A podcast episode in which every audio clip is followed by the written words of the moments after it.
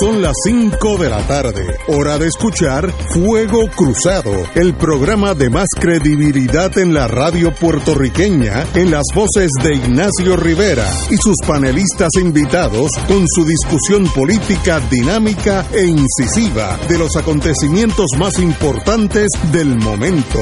Fuego Cruzado comienza ahora.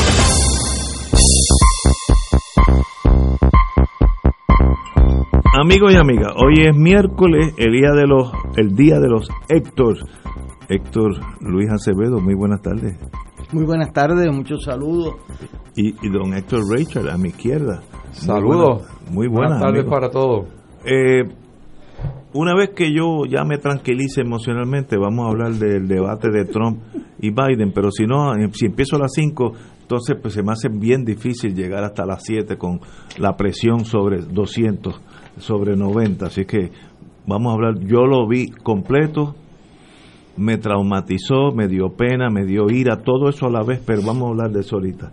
Pero tenemos más bajando aquí en, a Puerta de Tierra, eh, la encuesta que salió ayer electrónicamente y hoy en la prensa, donde más o menos pues, dice lo que piensa el, el nuevo día, siempre hay un margen de error, pero lo, eh, lo que yo creo que es así es que Jennifer González está en una posición básicamente sola en Washington, ya puede ir abriendo el, el champán, eh, porque tiene 46% de aceptación, sentir sobre los líderes, que se transfiere a votos a fin de cuentas, 46, el partido de ella tiene 38, así que hay un drop de 8 puntos entre el partido y ella, luego le sigue Pierluisi con 37, Partido Popular 36, Charlie Delgado 35, eh, Aníbal Acevedo 33, etcétera, etcétera. Y los partidos pequeños, Dignidad eh, 7, Independentista 12, Victoria Ciudadana 16, etcétera, Alexandra Lugra 18, etcétera, etcétera. Así que, como yo interpreto eso, y yo no soy encuestador ni, ni, ni tengo una bola de cristal, me da la impresión que el Partido Popular y el Partido Nuevo están empate hoy, hoy. Eh, cualquiera de los dos puede ganar con una oración que se diga equivocadamente o correctamente, que inspire 20 mil votos, ahí están las elecciones. Así de ce- cerca está eso. Eh, hay mucha gente que dicen que no es así, que el Partido Popular está adelante, otros dicen no, el Partido Nuevo está adelante, yo creo que ninguno está adelante. Así que los dos tienen que ponerse, eh, sacar el fuete porque ya están en la curva de 1200 metros y si no le das a, si no le das a la yegua ahora no vas a llegar. Así que estamos en una en una elección bien cerrada, bien competitiva. Yo creo que en Washington eso no aplica, es la excepción. Yo creo que Jennifer ya ganó para los efectos estadísticos. Si tú tienes esa diferencia entre 46 y 33 de Aníbal, sencillamente no, no, ese gap no se puede cerrar. Y, y Jennifer, estoy seguro que no cometer, no cometerá un error cataclismo, eh, que sea agente de la KGB soviética, algo así de, de sería para bajar ese número. Así que esa es la única que yo puedo decir que ya puede estar descorchando el champán. El resto se la juegan en los próximos 30 días. Don Héctor Luis, usted que ha estado en ese mundo. Bueno, muy buenas tardes Muy buenas tardes, Héctor Luis. a los distinguidos panelistas y a los amigos y amigas que nos escuchan. Eh, la primera eh, advertencia que yo hago es eh, cuidado con las encuestas. Yo he ganado elecciones perdiendo encuestas y he perdido elecciones ganando encuestas. O sea, y aquí en este programa discutieron en el, mil- en el 2017 la encuesta de eh, que decía que iba a participar el 73% del electorado y participó el 23%, un error del 50%. ¿verdad? Eh, han habido encuestas eh, acertadas y han habido encuestas desacertadas. También la gente cambia de opinión. Eh, o sea, y a veces las encuestas retratan un, ¿cómo se llama? Un momento y, y luego pues sucede un debate como pasó aquí el domingo por, por la noche y cambia eso para bien o para mal, o sea, la gente cambia de opinión. Lo segundo, eso es muy posible. Es que eh, sí es importante las encuestas en el sentido de que indican unas tendencias generales.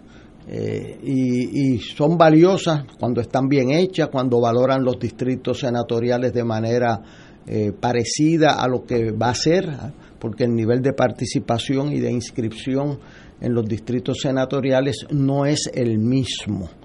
Entonces, pues ahí hay un problema estadístico real donde los distritos que no participaron tan efectivamente del censo como de Mayagüez y Guayama tienden a ser subvalorados a la hora de las encuestas, cosas técnicas, ¿verdad?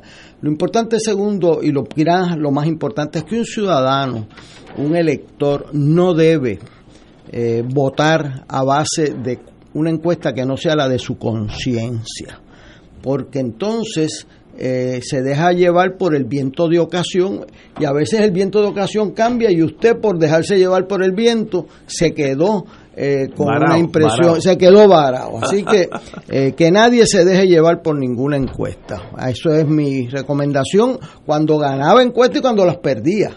Y las llamados virazón, yo gané el plebiscito, el referéndum del 94 sobre eh, las enmiendas a la Constitución, eh, de la fianza y de los jueces del Supremo, y todas las encuestas me daban perdiéndolas. Y la diferencia era 9%. O sea, eh, que se llamó el virazón porque se viran. O sea, esas advertencias son importantes y tan reciente como en el año 2017 hubo una encuesta que reflejó un, una variante de un 50%.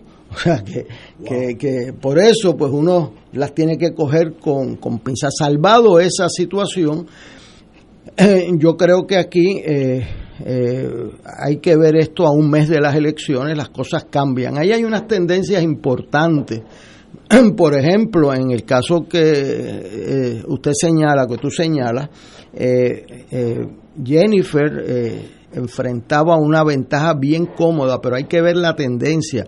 Acevedo Vila ha ido acercándose eh, a pasos marcados, ha hecho una campaña viniendo de donde viene una gran desventaja, eh, una campaña excepcionalmente agresiva, inteligente eh, y ha ganado mucho terreno. Eso no quiere decir que, que vaya a ganar, pero que la dirección que lleva es una ascendente.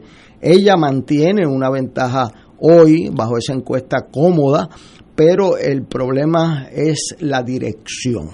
Y el, la bomba de tiempo que ella tiene, que es la directora del Partido Republicano en Puerto Rico y de Trump, ¿verdad? Y cuando tú tienes esa situación con, con, ese aliado, uno a veces no necesita muchos enemigos, ¿verdad? Porque todos los días te va a dar una sorpresa y te va a poner en una situación eh, eh, muy incómoda, igual que la pérdida de un billón de dólares de fondo de Medicaid, eso lo, tiene ahí. Sin embargo, ella, pues, eh, Acevedo Vila viene de un, eh, o sea, de una candidatura que perdió por 225 mil votos y que fue acusado, aunque fue declarado inocente de todos los cargos, pero fue acusado y eso lo están usando en la, en la campaña en contra de él y los problemas que tuvo eh, internos, ¿verdad?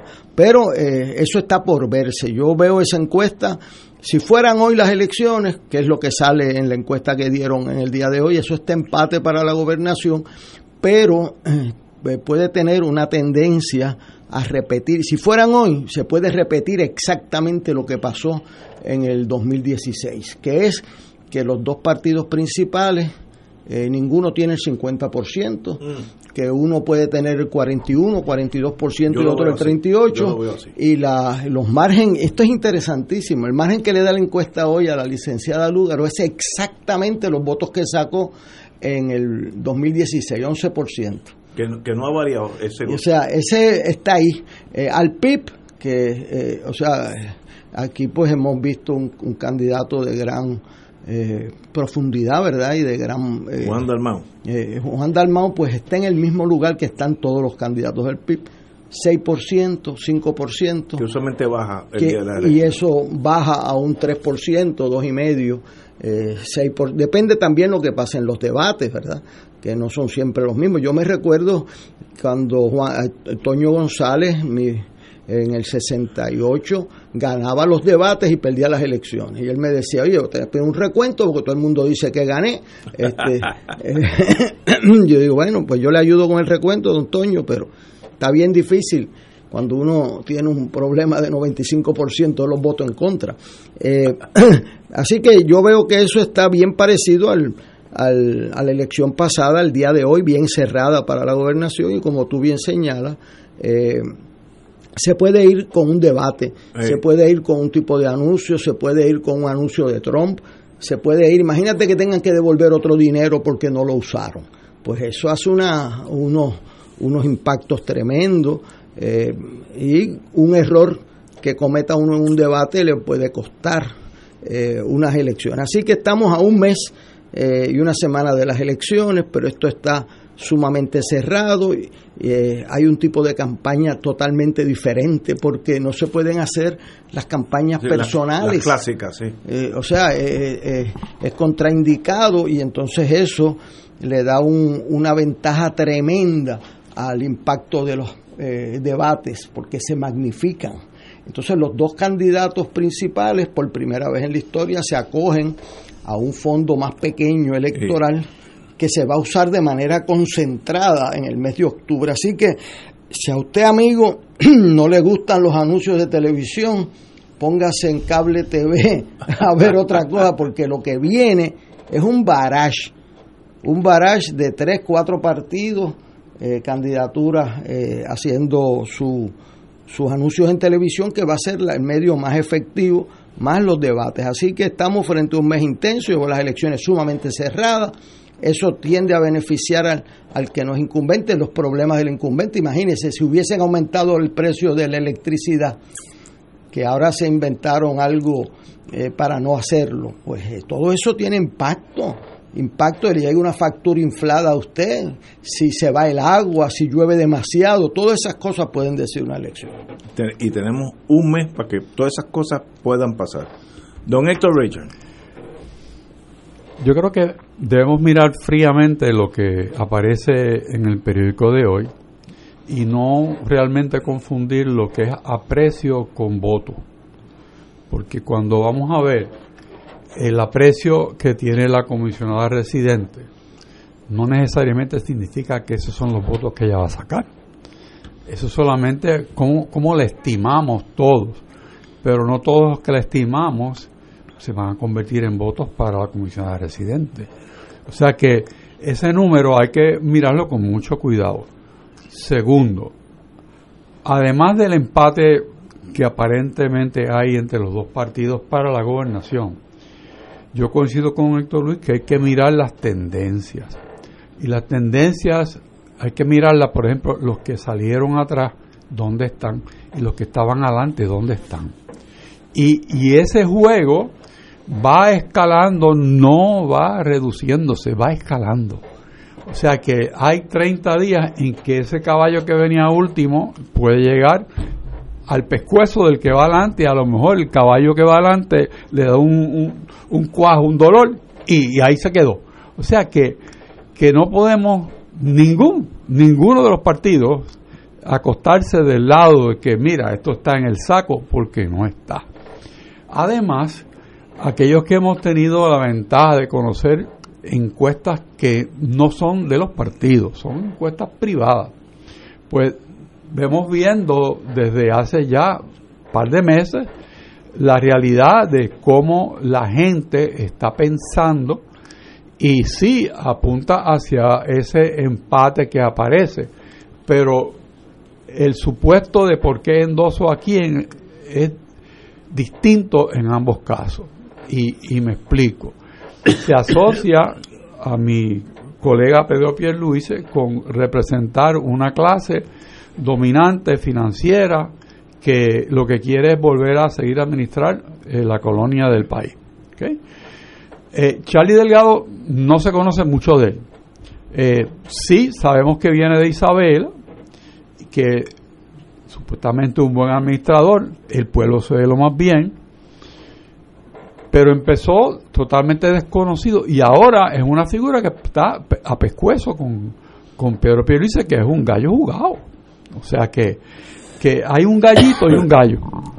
Ve, estamos, estamos en eso. ¿Cuál va a ser el punto final de esa pelea de gallo que está prohibida, pero que la vamos a ver? Pues entonces eh, tenemos que esperar un poco más a ver cómo, cómo esto camina. Porque de igual manera que volvemos a la comisaria residente, está cómodamente por encima de todo el mundo. Pero el licenciado de Sevilla viene con un pasito también que a lo mejor no llega, pero es un pasito que va ascendente y la comisionada se consolida y vuelvo y hago la aclaración que no significa eso intención de voto, lo que significa es aprecio. Eso es muy diferente. A la hora de los tomates veremos a ver cómo se comportan los partidos, si van a votar íntegramente la gente o quién se lleva a la periferia de los otros. En el, en el tema de esa periferia, si miramos lo que la encuesta habla sobre la juventud, la juventud definida de la manera que el periódico la coloca, pues parecería favorecer al Lúgaro y un poco al PNP. O sea que eso está por ahí y verdaderamente esa es la juventud. Si vemos también la tendencia de que los, personas mayores de edad son PNP y los que son de mediana edad son populares, habría que ver eso también. ¿Cuán cuán científicamente está estructurada esa encuesta. ¿Qué, preguntas se hicieron para encasillar la gente en eso? Eh, fueron datos aproximados del censo que se aplicaron a esa población y entonces por unas entrevistas saber si son populares o son PNP o qué son. O sea, la metodología de esa encuesta pues no la conocemos los que son duchos en la materia, yo estoy seguro, podrían, una vez tengan los datos al frente, hacer unas conclusiones más precisas. Lo que tenemos al frente es lo que vemos todo, lo que está en el periódico. Pero ojo, nadie caiga en daño, porque esto cambia todos los días. Yo soy de los partidarios que cree que un debate no, no es lo que hace viable una candidatura o la destruye yo he estado en los mejores discursos, a veces los he pronunciado y he perdido una elección. O sea, y todo el mundo dice que el mejor discurso fue el mío, pero perdí. Entonces, ¿qué, qué aporta el discurso? Bueno, quizás eh, conocer que una persona tiene ciertas dotes, conoce o maneja una información, pero la gente ya tiene su, su mente hecha. Y entonces, a esta etapa del juego, puede un, un discurso, puede una, un resultado de encuesta puede eh, un debate cambiar la postura que tiene ya hecha la gente. Yo le tengo mucha reserva a que, a menos que uno explote una bomba, yo no creo que eso va a cambiar. No creo. Así que, ¿qué hacen los partidos? Tienen que correr la milla para asegurarse, en primer lugar, que sus votantes van a ir a votar. Y en segundo lugar, que se cuenten los votos. ¿Eh? Eso es lo que tienen que hacer los partidos. Lo demás, quizás ya esté echado. Pero tú puedes tener la mejor intención de voto y si no vas a votar, vale cero. Si tú puedes tener una mejor intención de voto y votas y dañas la papeleta, vale cero. O sea que hay un trabajo bien, bien específico y especial que tienen que hacer los que están dirigiendo las campañas. Así que nada está dicho, nada está hecho, todo el mundo a correr como si estuviera perdiendo. Vamos a una pausa, yo tengo algo que añadir a este interesante tema. Vamos a una pausa, amigo. Esto es Fuego Cruzado por Radio Paz 810 AM.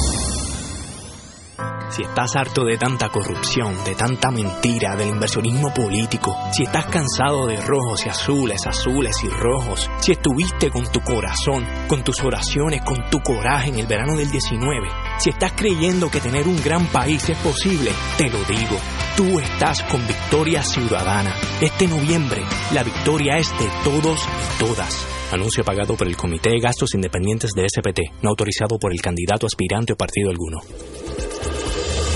Fuego Cruzado está contigo en todo Puerto Rico. Ahorra con las ofertas para ti en Sidreña Coop. Llévate tu auto nuevo desde 1.99% APR. Baja el pago de tu préstamo personal y renuévalo desde 4.95% APR. Prepárate esta temporada y compra tus enseres y equipos desde 3.50% APR. Oferta válida del 8 de septiembre al 7 de octubre del 2020. Danos like en Facebook Sidreña Coop o llámanos al 787 7 739-7700. Sidreña Coop es tuya, es mía, es nuestra. Acciones y depósitos asegurados por COSEC hasta 250 mil dólares. El gobierno federal no asegura esta institución. En Oro 92.5 FM, Radio Paz 810 y el Canal 13 estamos trabajando a tono con la emergencia que en estos momentos está viviendo Puerto Rico. Estamos ofreciendo nuestros servicios al máximo con el personal disponible según nos permitan las circunstancias. Si tiene un mensaje para ofrecer a sus asociados, clientes o personal, solo tiene que llamar al 787-349-7949, 787-552-0825 y nuestros empleados le comunicarán al personal de ventas para atender su necesidad. A nuestros clientes estén en comunicación con su ejecutivo o ejecutiva de ventas que continúan ofreciendo sus servicios como de costumbre. Recuerden los teléfonos 787-349-7949 y 787 5520825 Y ahora continúa Fuego Cruzado.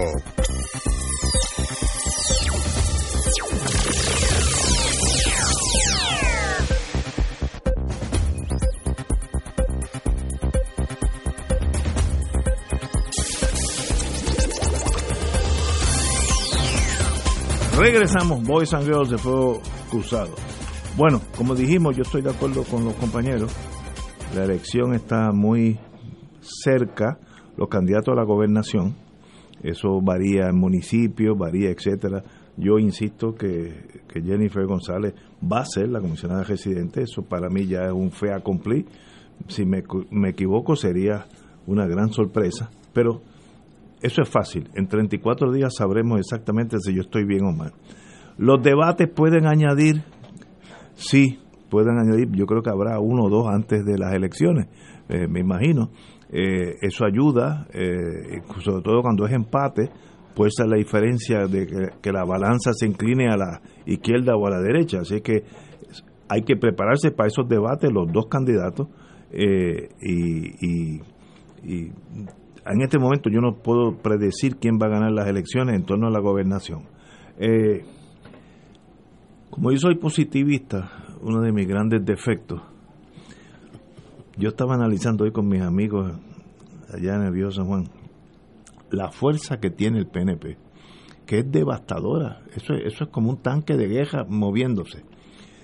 Tuvimos un cuatrenio de Fortuño que terminó como reserva Luego vino empezó un cuatrenio de Roselló Hijo que terminó Roselló de la Aurora Plus, lo votaron por inepto, el pueblo mismo, empezando por los mismos estadistas salieron de él.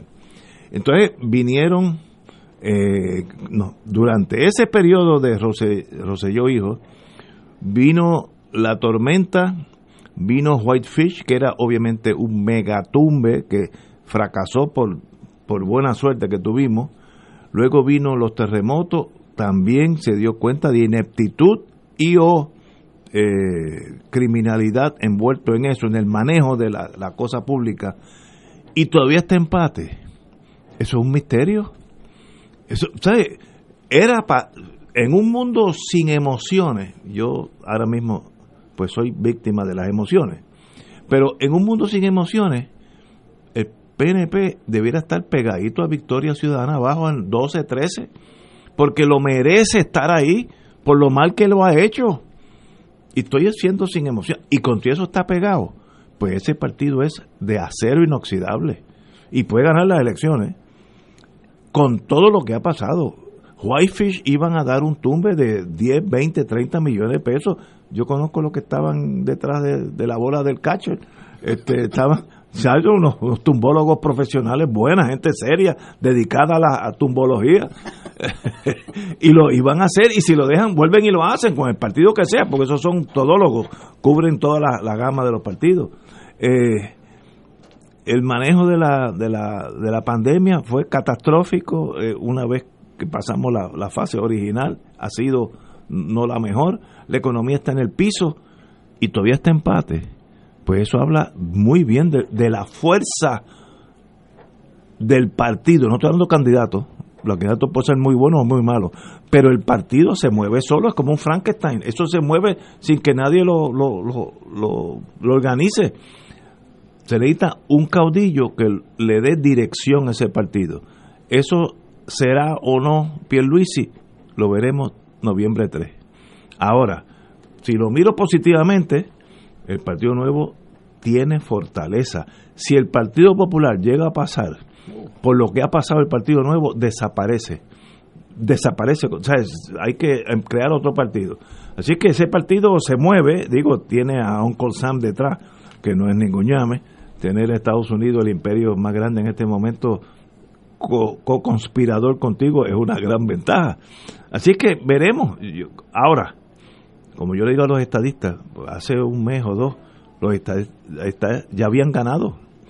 Bueno, ya, era, era, era como, se daba por sentado que el Partido Popular no tenía chance. Yo dije, cuidado, cuidado, los americanos iban a ganar en Vietnam porque era imposible que el Vietcong ganara. Y mire, vaya allí, vuele ahora, aterrice en, en Saigón y la bandera que está allí es la enemiga, que ahora es la de ellos, ¿no? Pero en aquel momento era la enemiga. Cuidado con rendirse. El Partido Nuevo tiene que sacar el fuete en los 1200 metros y darle duro a la yegua porque el otro tiene ganas de ganar. Yo lo que veo en, en Charlie Delgado es que en inglés se dice hunger, tiene ganas, tiene, tiene la, la, la fuerza motriz de ganar y eso con un respiro gana. Así es que a los dos partidos les sido lo mejor. Ya yo pasé la etapa de estar buscando quién gane, quién pierde, pero esos dos están bien pegados. Eh, en San Juan también puede haber algo de eso, pero eso es más bien secundario porque lo importante es la gobernación. Eh, así que hay que ver los próximos debates, si es que los hay, yo no sé si, están ya eh, calendarizados, no sé, pero hay que verlo, este, porque un debate de eso puede ser el, el golpe final. En, en este sentido, vamos, no, no, vamos a seguir. Charlie Delgado no puede cometer un error más como el que cometió esta semana con la cosa esta de el issue de ah, perspectiva de género. Perspectiva de género, voy a ser ahora sincero, es un término abstracto que los mejores amigos y las mejores amigas se confunden qué incluye o qué no incluye. Ahora, eso es para los doctores en ciencias eh, en, ciencias sociales, definir qué es eso. Ahora, tu político no puede dudar de que eso es bueno. Si tú tienes duda, con, contestar. La mujer y el hombre tienen exactamente los mismos derechos desde que nacen hasta que mueren. Educativo, de trabajo, de género, hay que respetarle sus preferencias sexuales, las que sean. No puedes estar, eh, como finalmente el periodista lo acorraló. ¿Usted cree en eso, sí o no? No, no creo. Después digo, ah, bueno, sí, yo creo en eso. Y ahora dice, lo, lo cogieron en, en, un video, donde él dice, olvídense de los issues que van surgiendo con los géneros. Mire, el 53% de la población es femenina. para ellos el género es importante porque ellos son los que están en la rueda abajo y han sido discriminados y han sido matados por maridos borrachos y cosas de esas. Así que eso es un tema muy, muy peliagudo y a mí me sorprende por qué se ha formado ese perpero con Charlie y ese, ese tema. Con decir, todas las personas que nazcan bajo este sol son iguales ante mí. El color, género, religión, eso es irrelevante. Todos tienen la misma educación, los mismos derechos, las mismas responsabilidades.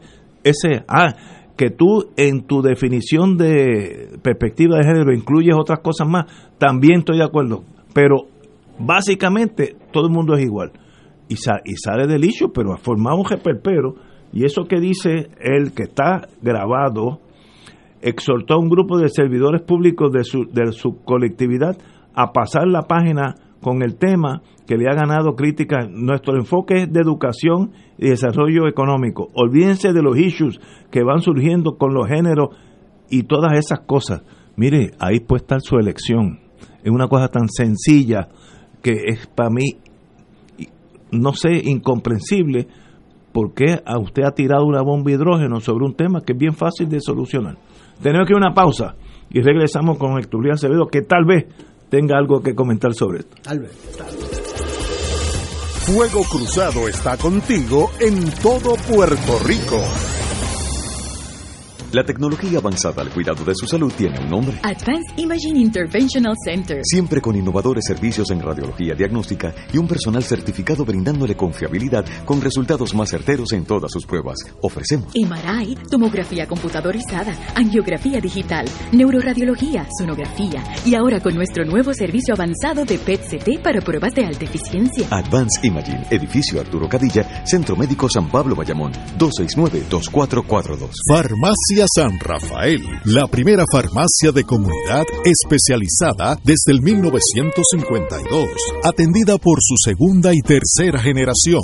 Servicios de lunes a viernes de 8 de la mañana a 6 de la tarde, los sábados hasta las 3 de la tarde, aceptando los planes de Vital y la mayoría de los planes. Envíanos tu receta a farmacia@fsanrafael.com. Fax 721-4165 o llámanos al 724-3333. En Internet, Farmacia San Rafael. Este es un mensaje del sistema de alertas de emergencia. El jueves 15 de octubre a las 10 y 15 de la mañana, esta emisora estará participando junto a la Red Sísmica de Puerto Rico y agencias de gobierno en el ejercicio anual de preparación para terremotos Shakeout 2020. Ese día, cuando usted escuche la señal de alerta, recuerde que es solo una prueba, pero dedique minutos junto a sus allegados a practicar el método de protección recomendado de agacharse, cubrirse y sujetarse. Practíquelo regularmente. Esto le puede salvar su vida. Escucha los sábados a las 5 de la tarde para servirte un programa del Colegio de Profesionales del Trabajo Social de Puerto Rico con los temas de interés a la comunidad.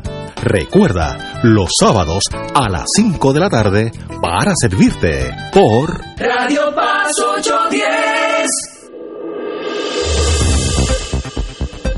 Y ahora continúa Fuego Cruzado.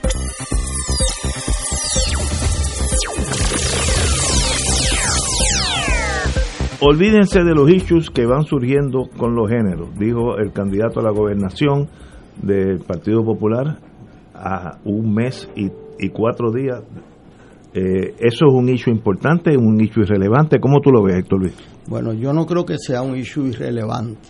Yo creo que de aquí en adelante no va a haber un programa de radio, televisión o debate que no vean que eso es una situación vulnerable para el candidato Charlie Delgado. Así que yo creo que él debe dominar ese issue, que obviamente si asume un turno y dice una cosa y después dice que se retracta, pues no domina el tema. Esa era una pregunta obvia que venía de camino, eh, porque pasó en el primer debate y en otros debates. Así que eh, yo creo que él debe eh, ser un experto en ese tema, porque hay mucha gente que incluye definiciones incompatibles bajo el mismo término.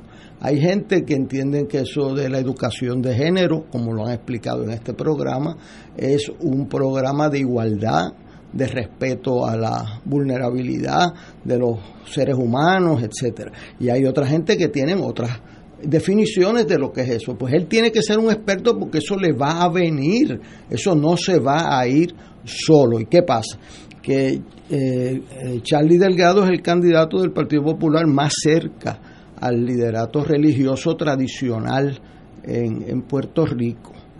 Eh, y, y, el Partido Popular ha, abierto unas puertas en votos independientes, votos de su izquierda interna, que entiende muy importante ese tema. Eh, y esa contestación no le va a ser aceptable para una ala importantísima del país ni del Partido Popular.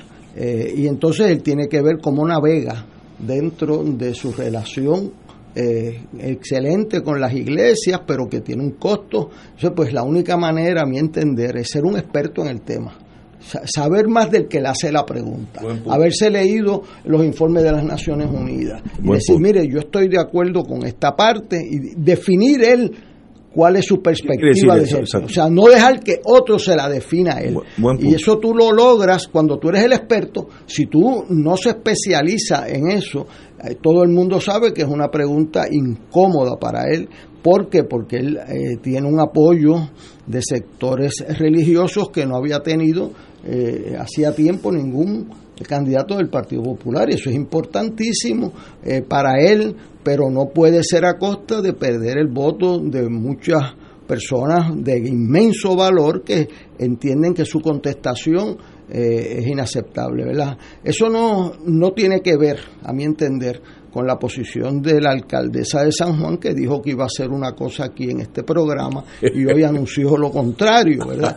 Este, pero eso es su problema, lo que igual pues la gobernadora, tanto las, las dos candidatas que perdieron las primarias en sus partidos, no una dijo que no iba a votar eh, por el candidato de su partido eh, y otra dijo que no que no importa cómo vote.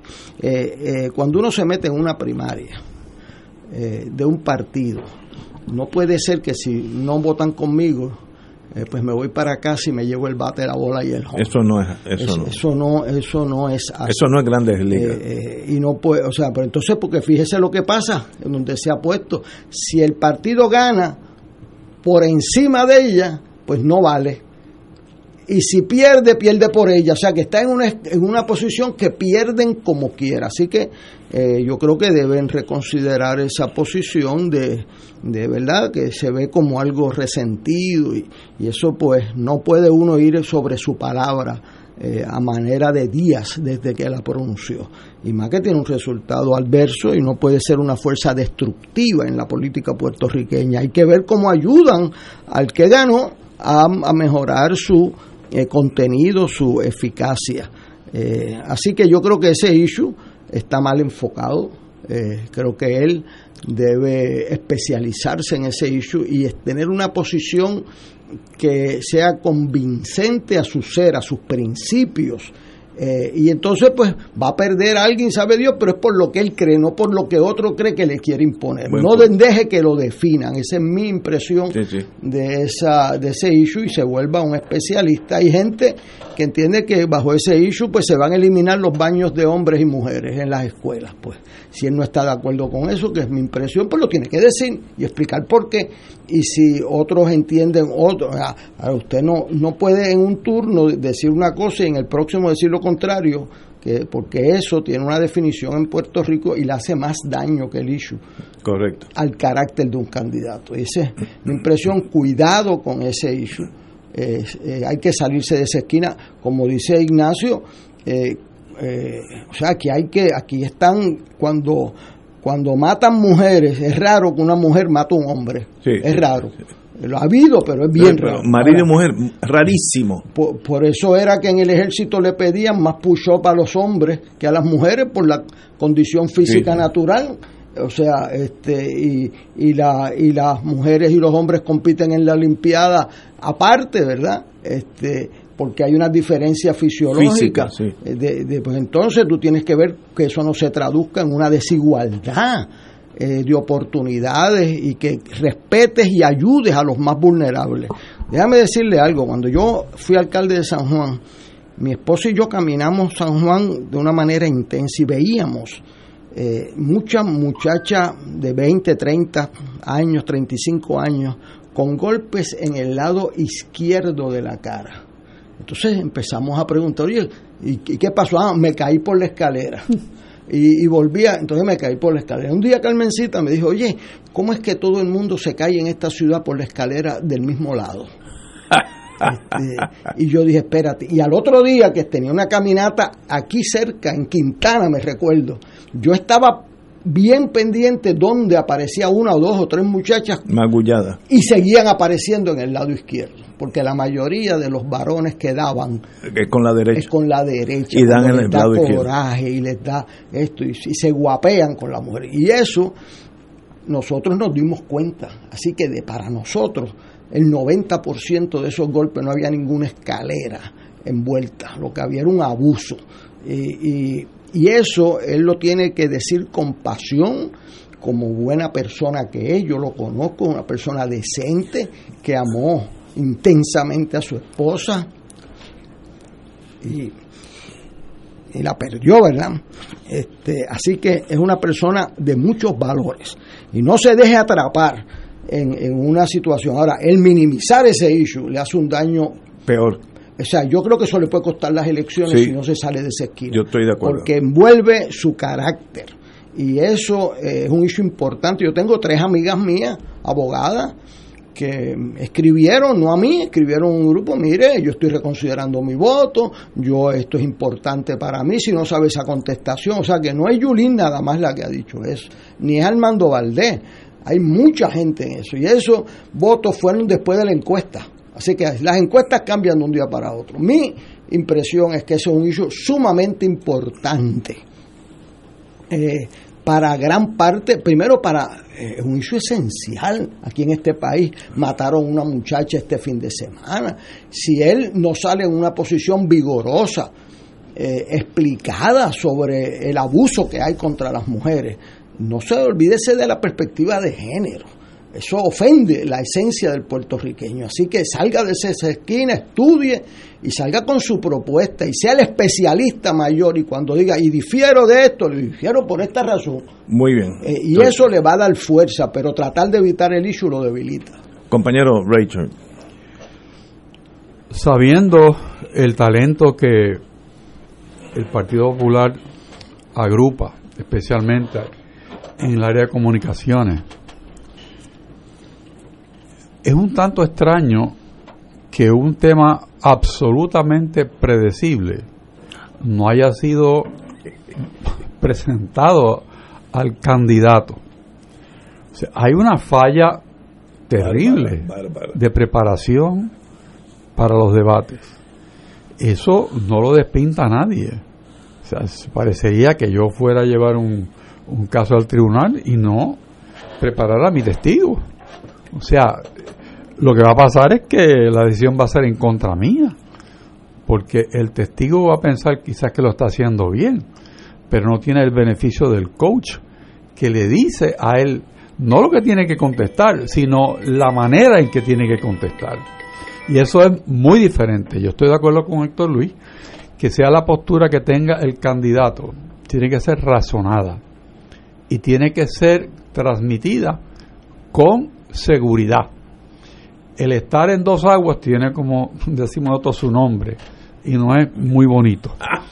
Así que me parece que el candidato, si se da cuenta en la esquina que está metido, eh, tiene tiempo quizás para reconfigurar su postura ante el tema y quizás salvar su posición. Estamos hablando que el 52% del universo de las personas en el país son mujeres. Sí, los votantes. Y que eh, las mujeres hoy en día están organizadas y no necesariamente son fáciles, como piensan algunos señores, de dominar. O sea que tienen su mente hecha, son educadas, eh, compiten de tú a tú con cualquiera. Eh, profesionalmente hay saliendo de las escuelas de derecho más mujeres que hombres. En medicina. O sea, en medicina igual. así que llega llega el punto en que, mira, se acabó el mito. Nosotros somos iguales. y tenemos diferencias físicas absolutamente obvias. Pero fuimos creados por Dios de la misma manera. Somos seres humanos. Y, y eso no lo podemos dejar de lado. Es tan sencillo. Bueno, siempre yo digo que lo obvio te mira, pero tú no lo ves. Y eso es así. Esto es tan sencillo que el no darse cuenta hace pensar sobre el candidato. Vamos a una pausa. Yo quiero uh, decir algo más y entonces vamos a seguimos en la política un ratito más.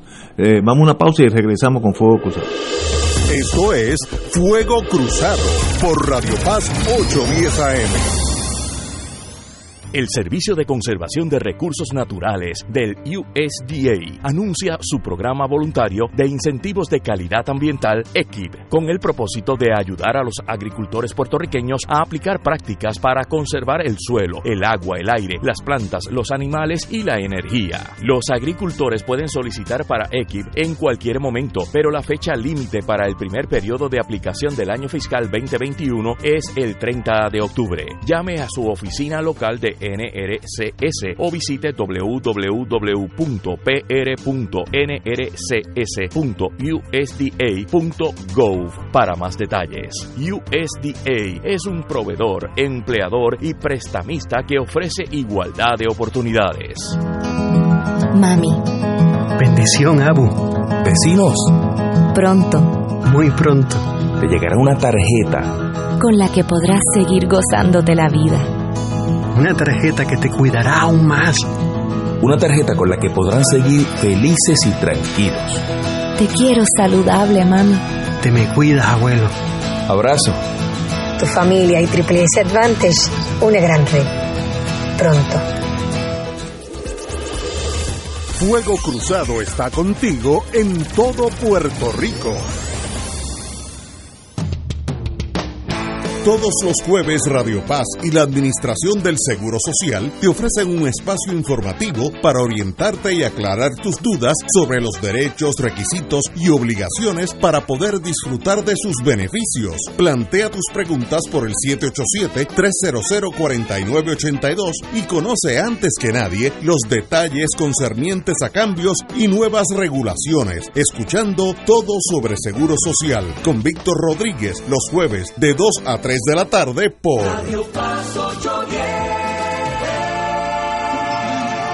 En Radio Paz 810 AM agradecemos las contribuciones de nuestros oyentes recibidas a través de ATH Móvil durante esta larga cuarentena, que nos ha permitido mantenernos en el aire a pesar de la difícil situación económica que nos ha golpeado duramente. Permanecemos a flote, pero cada vez es más cuesta arriba la misión de seguir operando este ministerio radial al servicio de nuestros hermanos en la fe y nuestra iglesia. Ahora más que nunca necesitamos de tu solidaridad. Entrando a la aplicación ATH móvil de la siguiente manera. Paso número 1, marca Pay Business. Paso 2, busca Radio Paz 810. Número 3, escribe la cantidad del donativo. Y número 4, presiona enviar. Muchas gracias por tu ayuda y mil bendiciones ahora y siempre.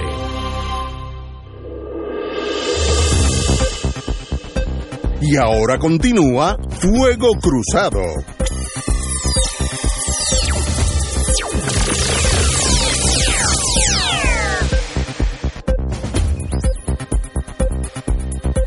Regresamos, Boys and Girls de Fuego Cruzado. En torno a eh, el issue de Charlie Delgado en estos días con la eh, perspectiva de género y lo que acaba de decir que le añade sal a la herida. olvídense de los issues que van surgiendo con los géneros. Mire, el ser humano no se puede olvidar de los issues. Están matando personas por ser mujer. Así que eso no es un issue, esto no es este si un satélite eh, lo tiramos hoy o mañana. No, no, esto es bien importante. Yo, fíjate si esto es innecesario, vuelvo a ser analista sin emociones. Lo poco que yo conozco a Charlie Delgado, lo he conocido tres o cuatro veces, mayormente aquí. Me da, me da la impresión de una persona buena, de sentimientos buenos. Por tanto, yo sé que él no quiere que la sociedad trate a la mujer como inferior. Es que yo sé, es, me sorprendería que me diga una cosa así hay uno que lo dice abiertamente, este, pero eso es otra cosa, uno de los candidatos, que dice, bueno, pero no voy a entrar en eso. Por tanto, si yo sé y estimo que él piensa que todos los seres humanos bajo este sol borinqueño somos iguales, ¿por qué se mete en esa esquina donde da la impresión que él está en contra de la mujer? Que eso es lo que se proyecta. Y yo sé que él no es así por lo lo que uno con el tiempo uno conoce las personas. Eh, yo estoy seguro que él es un ser humano de primera clase en todos los sentidos. Entonces, no ha manejado ese issue que es crucial, y como dice Héctor Luis Acevedo, no se va a ir hasta noviembre 3. Ese issue puede, es como una célula cancerosa, si no la para ahora sigue multiplicándose y se fue la elección por este issue. Ah, si él pensara así, que diga, bueno, pues es que Dios hizo la hombre y la mujer y la mujer está para estar en la casa, pues muy bien, pero es que yo sé que él no piensa así. Esto lo hace, lo absurdo de este dilema es que es innecesario porque yo sé que no es así, pero está proyectándose como alguien del medioevo donde pues no no quiere que la mujer salga de la de fregar los platos y dar a luz. Eso yo sé que eso no es Charlie Delgado. So fix it, arréglenlo. Como decían en la General Electric, cometer un error no es problema. El no arreglarlo sí es un problema. Así que usted está, ya cometió el problema, metió la pata. Ok, so what? Arréglelo y, y siga caminando y, vendrán otros issues. Pero, anyway, vamos a, dejar el tema ya. Le estoy dando vuelta a la noria a ver si no hablamos de Trump para no subirme la presión, pero ahorita, ahorita tenemos que desembocar ahí. Me lo sufrí, me sentí angustiado, me sentí incómodo, estuve a punto de cambiar el tema, pero por disciplina de este partido, de, este programa, me, me, lo chupé, me lo chupé. Oye, pero que mucho sufrí una cosa de, cuarto mundo. Bueno, crece el interés por las elecciones generales. ¿Ustedes creen que eso es así? Eso es lo que dice la prensa, la encuesta dice que casi un mes de las elecciones, el interés del electorado por su cita en las urnas se coloca en un 78%, un aumento significativo si se compara con la prevalencia en marzo pasado, incluso en anticipo anticipo de los pasados comicios generales. El grado de interés en marzo pasado era un 60 y ahora está en el 78, etcétera. ¿Eso es así o eso tú que has vivido más ese mundo que yo? ¿O eso es volátil? Yo no sé cómo interpretar esta noticia. Yo, yo creo que los números, eso me lo decía mi papá, que en paz descanse, hablan por sí solos. Aquí hay 200.000 solicitudes radicadas de voto adelantado y voto ausente en estas elecciones. Eso es más de un 15% del electorado. Pero imagino que la pandemia tiene que jalar. Claro, no, pero normalmente la pandemia la haría para que no voten.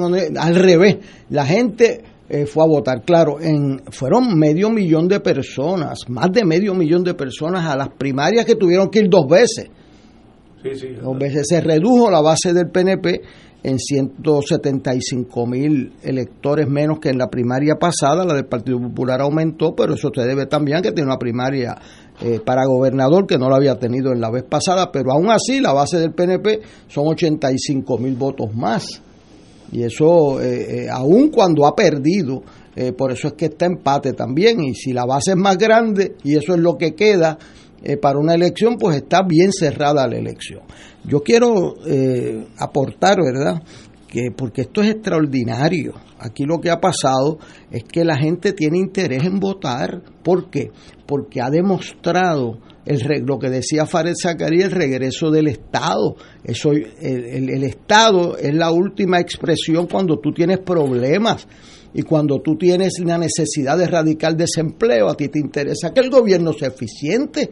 Y cuando tú tienes este problemas que tienes ya eh, más de 600 muertos en Puerto Rico, eh, pues tú tienes que depender de que hagan las pruebas rápido y no dejen entrar la gente en los aeropuertos y hagan las pruebas en los lugares de ancianos, que eso lo venimos. Pues entonces el gobierno se torna en un aspecto importantísimo en tu vida para sobrevivir eh, de salud y económicamente. O sea, el rol del gobierno en medio de esta situación es mucho más intenso, cercano a tu supervivencia que en otros momentos, que tú no te puedes dar el lujo de tener eh, un gobierno que, que, devuelva un billón de dólares eh, de fondos federales, ni que esté un día entero desde las 4 o 3 de la mañana allí en, esperando para una solicitud de desempleo. O sea, que lo que te quiero significar es que el rol del gobierno se transforma en las crisis.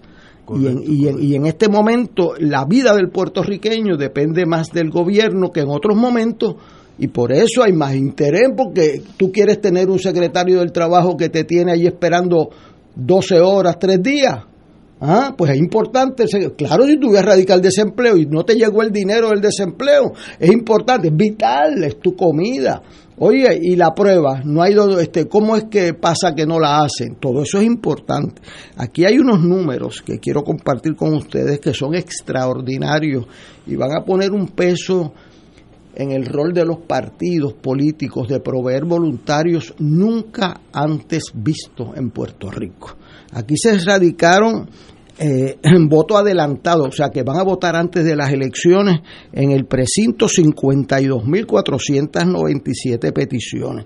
Solicitudes de voto a domicilio, o sea que son gente que te van a llevar el voto por razones eh, de salud, por razones de ser mayor de edad, de mayor de 60 años como Ignacio, pues este y tiene alguna condición de salud, pues le llevan, solicitaron voto a domicilio. ¿Usted sabe cuánto? 80 mil 201. Lo que eso significa es que va a haber un equipo de los partidos llevando esas papeletas y eso no va a ser la o sea eso no hay forma de hacerlo, semana. De, hacerlo en unos días eso va a coger semanas o sea aquí se va a empezar a votar. Ya, ya. mismo hace dos, dentro de dos semanas en Estados Unidos están votando. Ya están votando. Este solicitud de voto ausente 6.471 que es un número bajito porque ahí están los militares ahí están los estudiantes. sí, número casi sorprendentemente bajo. Sorprendentemente bajo, hay que ver, hay que ver si lo han metido en el voto por correo.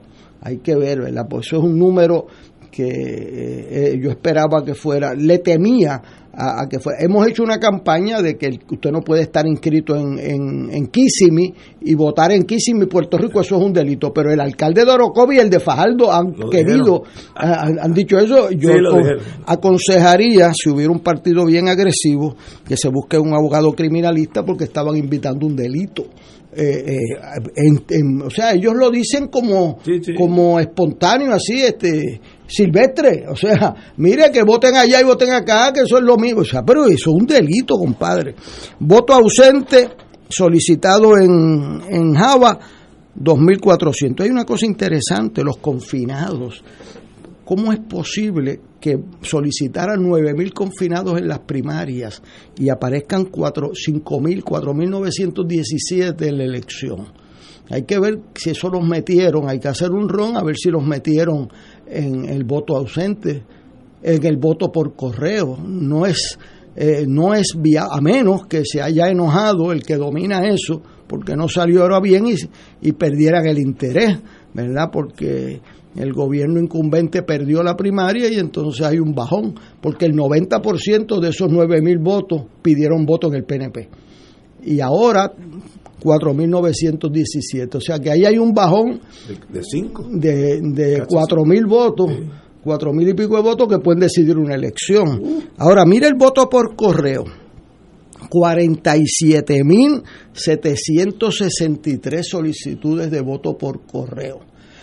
Yo estoy invitando a que invitemos al postmaster aquí, pero los partidos van a tener que empezar a trabajar ese voto el día dos o tres días antes para abrir los sobres, irlos preparando, porque tú no cuentas eso, 47 mil votos no caben en esta cabina que estamos. O sea, esto es, o sea, el, el, nivel, que es lo que yo quisiera significar en este turno, el nivel de administración del correo, de, los, de llevarle el voto a la casa, de recibir y enviar las papeletas por correo.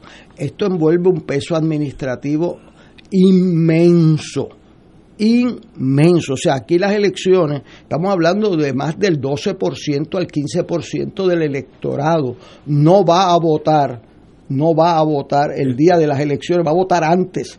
Es posible que voten en la escuela más cercana, eh, adelantado sábado y, o domingo del día del fin de semana antes de las elecciones, le va a llegar a casi, casi 50 mil electores por correo la papeleta este, eh, eh, y devolverla. O sea, eso, y, y 80 mil le van a llevar la papeleta a domicilio. Yo no quisiera exagerar, pero habiendo estado en este proceso, eso requiere un ejército de funcionarios de colegio. Y eso en medio de la pandemia. ¿Existe ese ejército? Bueno, existía, si existe hoy, pues lo vamos a ver eh, mi impresión es que sí existe por la eh, por, por, lo que pasó en las primarias, que no que los partidos tuvieron su representación. Yo creo que esto va a corresponder al PNP y al Partido Popular y en alguna medida al PIB y Victoria Ciudadana en menor grado, pero eh, o sea, estamos hablando de muchos funcionarios que van a tener que ir dos semanas antes de las elecciones a llevarle eso a casa y se miran en la casa de Ignacio y van para Héctor Richard. Y o sea, y eso es uno a uno. O sea, eso no es apretar un botón como en el correo, eso es uno a uno. O sea, que hay un reto administrativo importante. Eso tiene una gran ventaja. Protegemos la salud de la gente, garantizamos el voto de los más vulnerables y disminuimos la fila el día de las elecciones. o sea, esto es esto es de excelencia si no hay fraude. Y yo eh, espero y apoyaremos a la Comisión Estatal de Elecciones que han demostrado una una gran capacidad de superar pequeñeces en este reto inmenso y espero que el correo eh, dentro de dos semanas reclute part-timers, un montón de gente para poder cumplirle bien a la democracia en Puerto Rico. Vamos a una pausa y continuamos con el compañero Richard. Fuego Cruzado está contigo en todo Puerto Rico.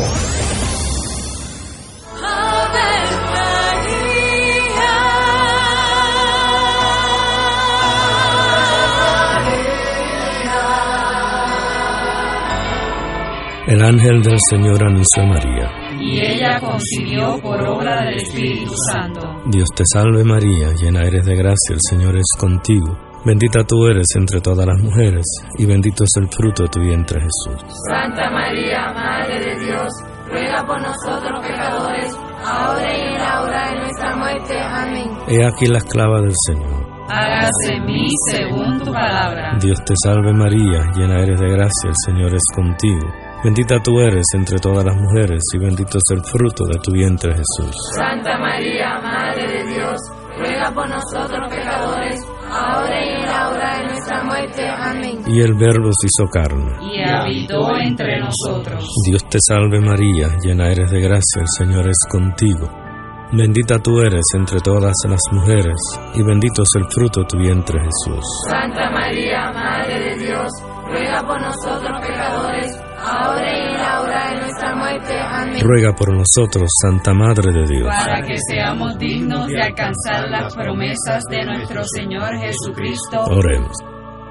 Derrama, Señor, tu gracia sobre nosotros, que por el anuncio del ángel hemos conocido la encarnación de tu Hijo, para que lleguemos por su pasión y su cruz a la gloria de la resurrección, por Jesucristo nuestro Señor. Amén. Gloria al Padre, al Hijo y al Espíritu Santo. Como era un principio, ahora y siempre, por los siglos de los siglos. Amén.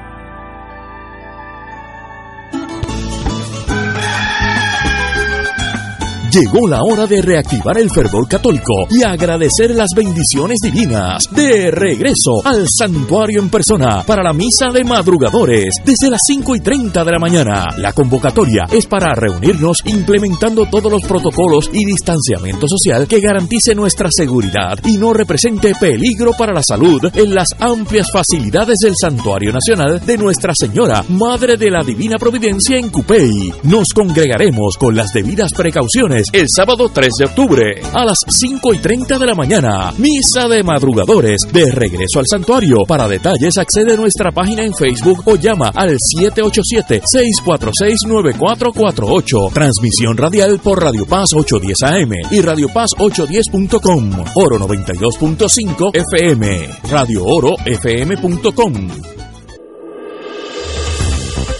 Aquí la llama se enciende cada tarde a las 5 porque escuchas Radio Paz 810 AM, WKBM San Juan y retransmite en diferido WOROFM Corozal San Juan, la Casa de Fuego Cruzado, el programa de más credibilidad en la radio puertorriqueña.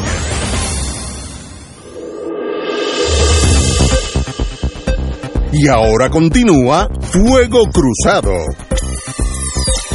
Regresamos, amigos y amigas. Estábamos hablando de que la prensa está indicando que crece el interés en las elecciones generales eh, Héctor Luis Acevedo, pues con su penetración en ese mundo, dice, pues sí, eh, en estos días pues se necesita más el gobierno que en años anteriores por la pandemia, por la tormenta, por los tordos azules, por el terremoto, ¿sabe? Eh, llega un momento donde el, pueblo necesita de esos servicios, por tanto hay más interés en la cosa política.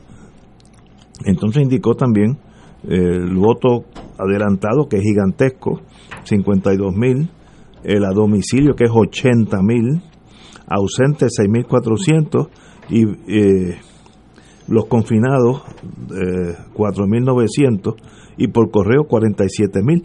Eso puede achicar la fila el 3 de noviembre, lo cual sería positivo. Yo tengo una duda antes de pasarlo al compañero Rachel. Ese por correo, vamos a decir que yo me inscribí, que no, no lo hice, pero me llega a mí la papeleta a mi casa. Las cuatro papeletas. Ok, las cuatro papeletas. Yo las lleno y las devuelvo. Y le, tiene un por correo. dirigido, ya pago. Sí, y eso llega ¿A, ¿A, dónde llega eso? A la Comisión Estatal de Elecciones, a la Junta Administrativa de Voto Ausente, conocida como JAVA. ¿Y cuándo, cuándo se abre eso? ¿Cuándo se cuenta? La ley dice que tú el día de las elecciones cuentas esos votos para que la gente no sepa cómo. Seguro, eso. pero eh, eh, dando ese volumen, yo creo que van a tener que abrir esas, esa, esos dos sobres, vienen dos sobres. ¿Verdad? Uno es para validar la persona, para saber que este es Ignacio, para saber, o sea, para validar ese elector y entonces la depositas en una urna por precinto para que no se sepa cómo tuvo votó. ¿verdad? Ahora, yo creo que ese proceso lo van a tener que adelantar para que no lo hagan esa misma tarde no los van a contar, pero los tienen que empezar a procesar, porque es que si no, aquí con 47 mil votos por correo, no se va a saber el resultado de las elecciones. O sea que tienen que la comisión, a mi entender, adelantar la parte administrativa, de manera que la que quede sea eh, eh, imprimir los resultados y entonces después de las 3 de la tarde, las 4 de la tarde. Así que eh, es un reto más mayor cuando mi sugerencia es que tan pronto le lleguen esas papeletas, que son cuatro, usted vote la misma y al día siguiente, a más tardar, usted encárguese de que lleguen en el correo para que no vayan a llegar tarde. Yo veo que el, el correo va a tener que ponerse las pilas de verdad porque entre los eh, el incremento que hay con la correspondencia de Amazon, etcétera, y encima 50 mil cartas adicionales de cantazo, porque eso va a llegar de cantazo, de ida y de vuelta. Eso va a requerir recursos extraordinarios. Entonces la comisión, y por eso yo les dije a, la señora Yuresco, no se pongan a economizar chavos con la comisión y ella me dijo, no, si yo le di nueve millones y, gastaron medio millón, entonces pues desalma uno, ¿verdad? Pero ese no es el lugar, eh, ese no es el lugar para economizar dinero, esos procesos cuestan dinero, cuestan personal que tienen que contratar para procesarlo, adiestrarlo, sellos, ocho dólares cuesta la papeleta eh, de ida y de vuelta, o sea, que eso requiere, pero con la democracia no se juega, ese no es el lugar, la libertad crítica en una sociedad que es el proceso electoral no es el lugar para economizar dinero. Compañero Richard. Yo coincido que la respuesta de ciudadanos a ir a las urnas es positiva en este momento porque no es un momento de comodidad, sino es un momento en que Puerto Rico vive la carencia institucional más grande que yo recuerde en mis años el gobierno no funciona. Hoy mismo pudimos ver claramente los fondos que se pagaron mal en energía eléctrica, millones y millones y millones de dólares. Increíble. Educación sigue saliendo claramente como un ganador, porque todavía los estudiantes no pueden estudiar. Estamos en octubre ¿Dónde están las computadoras? ¿Dónde están los prontuarios? Es un desastre. Nada. Perdimos ya, entiendo yo, una generación de estudiantes que no han estudiado ya hace un año. ¿Qué van a hacer si los pasaron de grado sin examen? ¿Qué va a hacer la universidad con ellos? crear un 101 especializado, me imagino yo, para capacitar las personas que quieran hacer estudios universitarios. Los pobres de este país, ¿dónde está la transportación? Hoy día no hay transportación. esto yo no lo entiendo. O sea, pero es que no lo entiendo, pero, pero grita al cielo, porque, porque el pobre tiene que ser criminalizado en este país. O sea, eso es un pensamiento profundo. ¿Por qué el que menos puede soportar la carga la tenga? ¿Por qué? Puede haber una revolución y yo creo que la revolución va a ser de votos. Porque la gente va a ir a votar. Sí, sí, sí. Cada uno por su razón va a ir a votar. Y no necesariamente como está en la encuesta. O sea, esto es abierto. Porque la gente va a pensar cómo yo cambio esto que no funciona. ¿Y quién es responsable de que esto no funciona? Está en la papaleta, ¿cómo yo lo voy a avalar si la gente no tiene las cosas básicas? O sea, eso está claramente reflejado en ese deseo de votar. Y ahora, añado, va a haber la posibilidad entonces que la gente no se arrepienta de votar porque los votos se los van a llevar a la casa. O sea que si alguien decía, no, porque va a llover, no, tienes el, la comisión, te envía a la gente a la casa a recoger tu voto. Es un incentivo más para votar. El voto por correo, pues seguida lo vas a votar porque tú mismo lo pediste. O sea, tú quisiste estrenar esto, ¿ok? O sea, hay una novedad, hay una novedad que, que produce interés en cumplir la misión del votante. Así que todo eso está ahí, cuidado si aparecen más. Uy. Bueno, pues señores, ahí lo tenemos. Ya veremos. Eh, ahora, yo estoy viendo desde el punto de vista práctico, todas esas papeletas, 47 mil por correo, toman dos o tres días contarlas. Con un equipo Tampoco es con dos, dos señores. Por eso es que yo digo que, tienes que empezar esos dos o tres días antes. Y esa maquinita tiene que estar funcionando. O sea, tienes que tener funcionando esas máquinas, pero no vas a tirar el resultado hasta después de las elecciones. Pero tú no puedes esperar abrir esos 47 mil son demasiado. 47 mil es un mundo, igual que los 80 mil a domicilio, es ir a la casa de esa persona. Eso es otro mundo, eso no se hace en 24 horas ni en 48. ¿Y, y eso es de domicilio? ¿Cuándo se empieza a ir a domicilio? Pues eso lo tiene que determinar la comisión. Yo entiendo que tienen que empezar. ¿Ya? Ya mismo, porque es que no veo, o sea, yo no sé si yo inscribí mi unidad eh, electoral con doña Margot Arce y doña Conchita por el PNP y Margot Arce por el PIP. La vecina mía, yo la inscribí, vamos casa por casa. Y eso de ir casa por casa se nos iban, se nos fueron dos semanas y media, tres semanas. O sea, eso tú no puedes esperar que la gente esté en la casa ese día, que la señora no esté indispuesta porque se enfermó. Este, o sea, eso usted puede tener que volver, ¿sabes? Este, por lo tanto, mi consejo a la comisión es que empiecen lo antes posible, tres semanas, dos semanas antes de las elecciones. Lo que no pueden dejarlo es para el último fin de semana, porque entonces va a necesitar esos funcionarios en el voto allí que va a tener el voto adelantado el fin de semana antes. O sea que, y esas en los partidos, esa gente son unos héroes a, Ignacio no le gusta que yo hice eso mucho, pero alguien que sale de su casa a arriesgar su vida con la pandemia para cumplirle bien a Puerto Rico eh, voluntariamente sin remuneración alguna es un héroe. Y esos héroes ahora vamos a necesitar porque tienen 80 mil 80 mil votos en la calle, eh, eh, más el voto adelantado, que son 52 mil. O sea, ahí tú tienes 132 mil votos que necesitan funcionarios de colegio, más entonces necesita para los 47 mil de correo, esos funcionarios de colegio, unos funcionarios de los partidos tienen que abrirlo y cotejarlo, y eso no es ninguna tontería, tienes que entrar el número en la computadora, porque entonces no. no puede ir a votar en la lista del colegio. O sea, eso no es ninguna situación sencilla, es un reto mayor bueno es un reto bueno para este país, para garantizarle el voto a los más débiles, a los más vulnerables. Wow. Héctor. Sí, Eh, me pregunta, me pregunta un radio escucha de qué cantidad de fondos estamos hablando en energía eléctrica y en educación. Energía eléctrica son 192 millones de proyectos inútiles. 192 millones, según el Contralor, no es que yo me los inventé.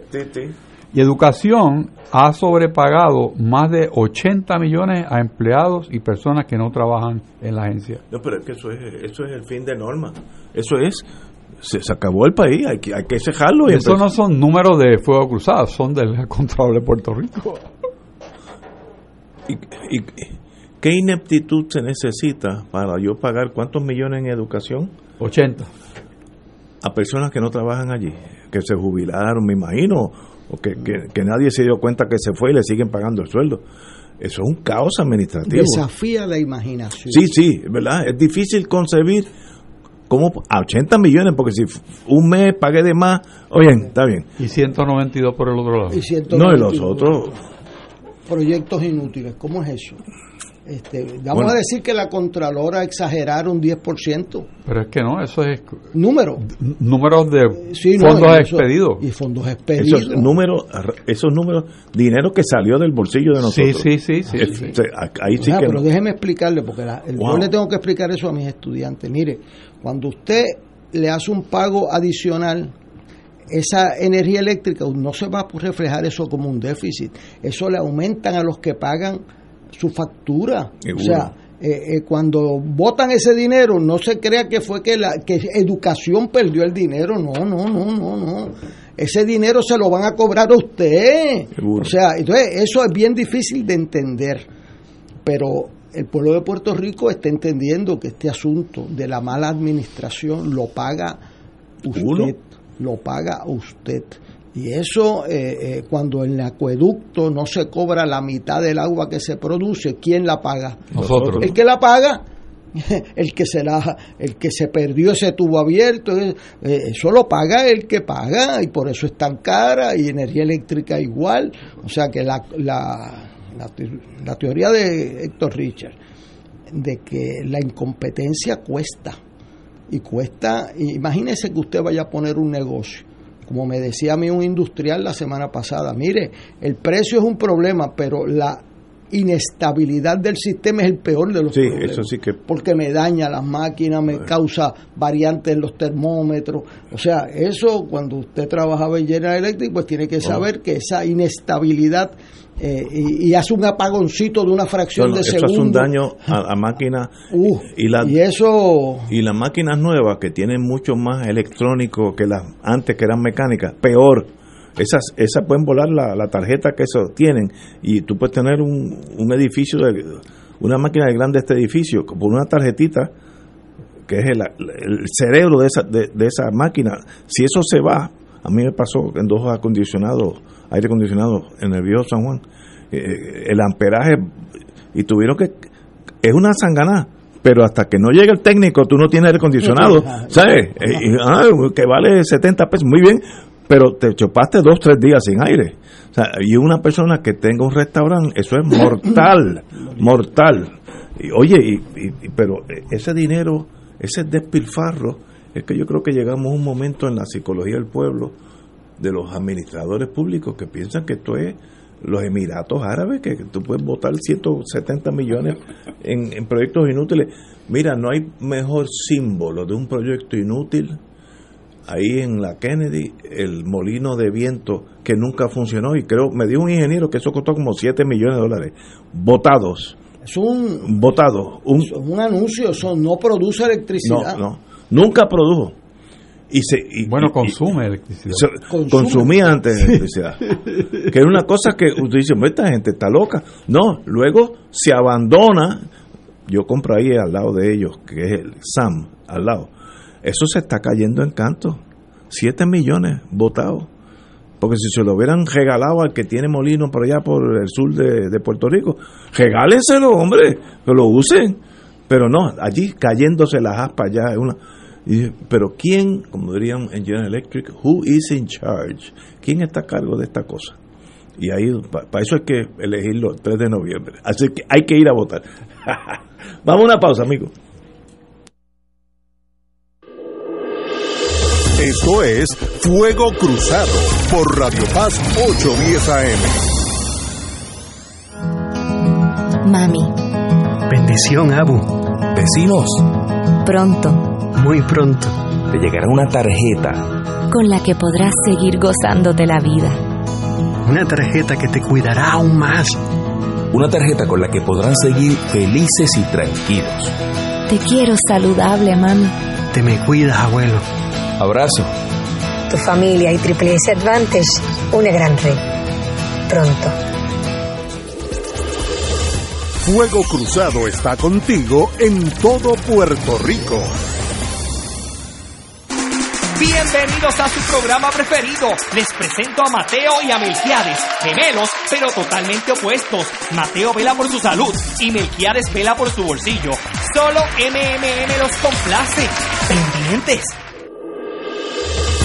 Fuego Cruzado, el programa de más credibilidad en la radio puertorriqueña, es ahora la tribuna abierta de análisis noticioso, con diversas perspectivas que exploran el trasfondo de lo que acontece a diario y cómo nos afecta. Escucha Ignacio Rivera y sus panelistas invitados de lunes a viernes en Fuego Cruzado en transmisión diferida a las 10 de la noche por Oro 92.5 FM. En Oro 92.5 FM, Radio Paz 810 y el Canal 13 estamos trabajando a tono con la emergencia que en estos momentos está viviendo Puerto Rico. Estamos ofreciendo nuestros servicios al máximo con el personal disponible según nos permitan las circunstancias. Si tiene un mensaje para ofrecer a sus asociados, clientes o personal, solo tiene que llamar al 787-349-7949, 787-552-0825 y nuestros empleados le comunicarán al personal de ventas para atender su necesidad. A nuestros clientes estén en comunicación con su ejecutivo o ejecutiva de ventas que continúan ofreciendo sus servicios como de costumbre. Recuerden los teléfonos 787-349-7949 y 787-552-0825.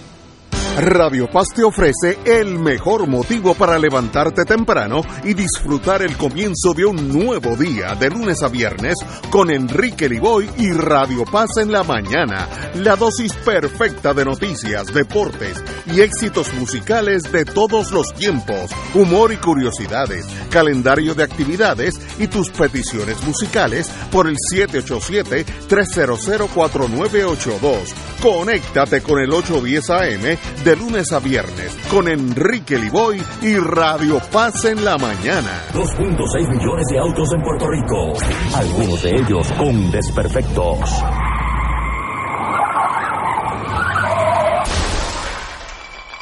Autocontrol. Tu carro. Tu carro. Tu mundo. Lunes a viernes a las 11 de la mañana por Radio Paz 810 AM. Dale una vuelta al mundo los viernes a las 2 de la tarde y repasa las noticias y acontecimientos más relevantes, los sucesos que trascienden límites territoriales y sus protagonistas son objeto de discusión y análisis de nuestro panel. Para ampliar la perspectiva noticiosa de nuestra audiencia, emprende una vuelta al mundo. Cada viernes, comenzando a las 2 de la tarde por...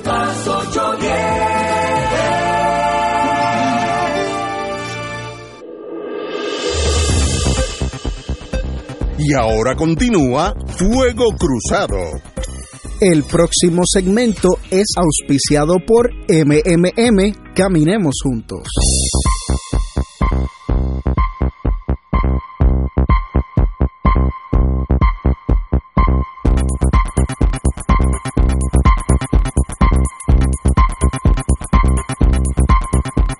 Amigos y amigas, regresamos a Fuego Cruzado. El compañero Héctor, los Héctor se me confunde, Héctor Luis Acevedo desea decir unas palabras sobre el amigo Enrique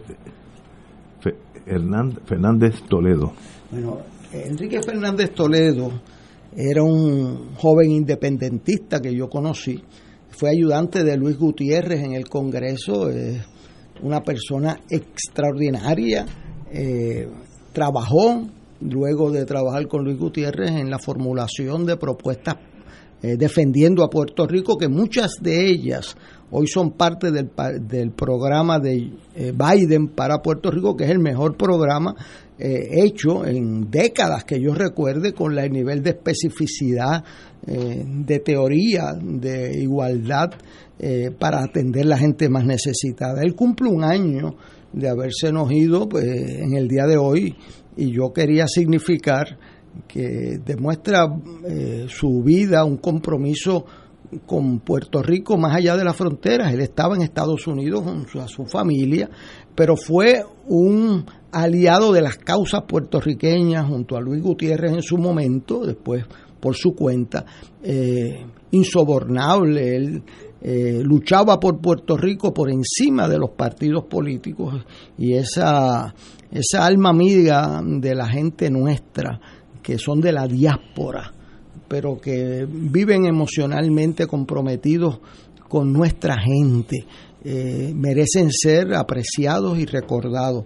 Y yo hoy pues quiero enviar un saludo desde la distancia, ¿verdad? Un año de su fallecimiento, de que él probó que se podía trabajar juntos en las causas grandes sobre las pequeñas y poner nuestras diferencias a cierta distancia de esas causas en el Congreso cuando había un proyecto para Puerto Rico.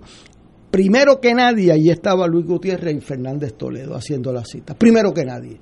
O sea, era el aliado mayor que tuvo este país con la lucha de las 936, cuando hubo que hacer una carta, como revela la historia y revela un libro reciente, para el presidente Clinton diciéndole si no si elimina las 936 no cuente con los tres votos puertorriqueños para aprobar el presupuesto de Estados Unidos.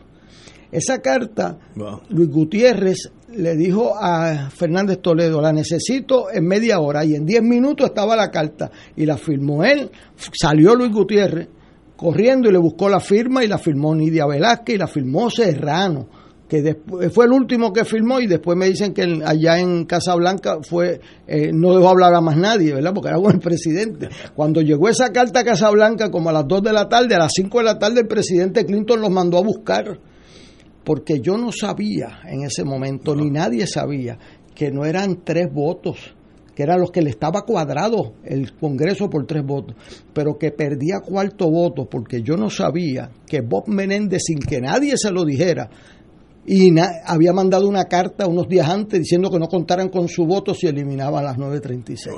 O sea, sin que, o sea, y por eso la gente vale por sus principios y por sus valores.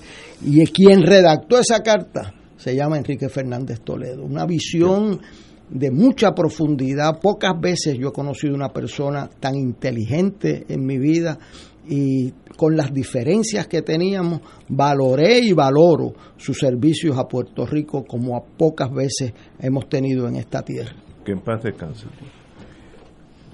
Aquí me escribe un oyente de este programa que es un pastor y refiriéndose a la pobreza, dice que comparta con los oyentes Proverbios 14:31 que dice, el que oprime al pobre afrenta a su hacedor, mas el que le tiene misericordia lo honra. Qué pensamiento más extraordinario. Muchas gracias al oyente que nos da eso y nos hace sentir muy bien. Gracias. Bueno, señores, vamos a subirme la presión. Anoche fue el primer primero de tres yo no creo que yo dure hasta noviembre. Trump ganó. sí, bueno, el que perdió fui yo. Eh, yo nunca, yo he visto mucho, porque siempre en Estados Unidos yo viví muchos años y, eso es como, como el juego, el Super Bowl Game, eso lo ve todos los Estados Unidos, todos los Estados Unidos. Y era una cosita bonita, era un evento bello, me acuerdo cuando estaba Ronald Reagan an officer and a gentleman podían discutir con su adversario, había una camaradería, una hermandad, una un orgullo de ser americano, de ser importante en esa nación. Y anoche prendo eso bajo mi criterio anterior de, muchos años de, de, vivir por allá y ver esos debates. Y veo una trifulca un mozalbete en un cafetín diciendo cosas impropias con unas actitudes faciales de, de un mequetrefe sin profundidad alguna y dijo tantas mentiras que uno se le olvidan porque son tantas que uno no, no, no puede sumarlas que el mejor sistema de combatir la pandemia la, Estados Unidos él salvó millones de vidas. Bueno una cosa atacó en el plano personal a, a Biden. Le dijo que su hijo es un tecato el hijo uno de sus hijos tuvo problemas con drogas pero eso fue en el pasado. Pero lo, acusó así a la a la boca de jarro y dice pero a qué ha llegado la nación americana esto es el principio de una, de una nueva época, que es el fin del imperio, o una aberración que se corría ahora en noviembre 3, yo no sé. Ahora, este señor no tiene la, la estatura ni intelectual ni emocional para ser eh, presidente de Estados Unidos. No dejaba hablar a Biden, no, lo interrumpía y el moderador no tenía la valentía, por no decir otros factores, para decir, mire, señor presidente, si usted lo deja hablar al, vicepresidente, no, no, cancelo esto, me voy para casa y se acabó todo. Porque esto es para hablar los dos. Si usted quiere hablar nada más, pues lo damos con usted solo. O sea, usted tiene que, porque ahora, como dice Héctor, también hay otra forma. La próxima, tener un switch que lo deja sin audio y se acabó. Pero no es capaz de estar en un diálogo, como estamos haciendo a, nosotros tres ahora mismo. Él no puede hacer esto, porque tú no tienes nada a lo que tú digas, Héctor, Luis Acevedo, es correcto, nada, y yo tengo toda la razón. Pues si yo parto de eso, entonces, ¿para qué tener el programa? ¿Para qué estar aquí los tres? Es una cosa, me dio pena, mi hija, que vive en New Hampshire, me llamó este ashamed, como ella me dijo, me, da vergüenza de estar viendo esto, porque es el presidente de los Estados Unidos y ella echó raíces allá y tiene nietos, eh, hijos y nietos. Por tanto, qué pena que eso pasó anoche. Eh, Joe Biden hizo lo mejor posible eh, dentro de la situación. No es un caudillo que tú digas, bueno, qué bueno que tenemos a Biden, esto es un Kennedy. No, no es esa categoría al lado de Trump, Genghis Khan eh, tiene mi voto, tú sabes, porque es una cosa, no, no, es un llame, contra Trump cualquiera.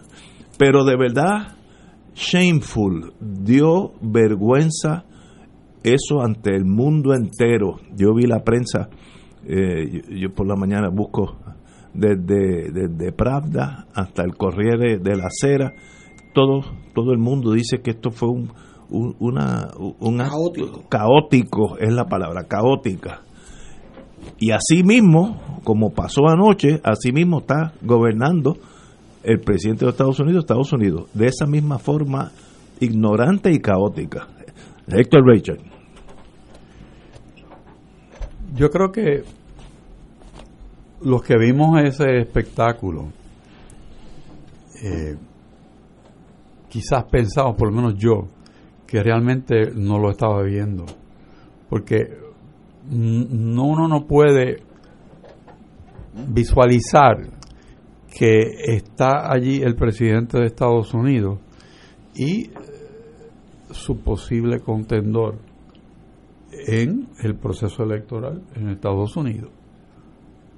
Pero aparte de eso, vemos que el estilo del presidente lo lleva a atacar hasta sus aliados, porque el mantenedor que estaba allí de Fox News es su aliado y le faltó el respeto como dio gusto y gana. Y yo creo que el mantenedor dentro de su mundo, que pienso yo que estaba impactado por lo que estaba pasando, se veía una expresión de desesperación. Eh, trató de hacer algo, pero no, no pudo. Eh, no pudo. Trump, entiendo yo, logró todos los objetivos que se había impuesto para esa presentación. No creo yo que, aparte de la exposición y estar al lado con una presentación eh, correcta y mesurada eh, de Biden eh, obtuviera más que eso, ser visto y hacer un contraste con Trump.